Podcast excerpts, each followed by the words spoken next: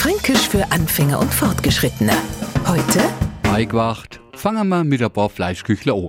Da braucht man natürlich altbackene Weckler, schön eiwacht. Und früher, als das Wäschewaschen nur richtige Knochenarbeit war, hat man seit Zeit, bevor man es gewaschen hat, erst einmal schön eingewacht, also eingeweicht und schön nass gemacht. Und genau mit dem Bild vor Augen, also ich jetzt was durch und durch mit Wasser tränken, sind wir Franken wahrscheinlich schon oft durch die Gegend gelaufen. Und uns hat auf einmal ein Duscher erwischt, der uns bis auf die Knochen eingewacht hat. Wenn der Franke eiwacht, no taucht er euch jetzt was ins Wasser. Bei der Eichwacht noch fühlt es hier so. Fränkisch für Anfänger und Fortgeschrittene.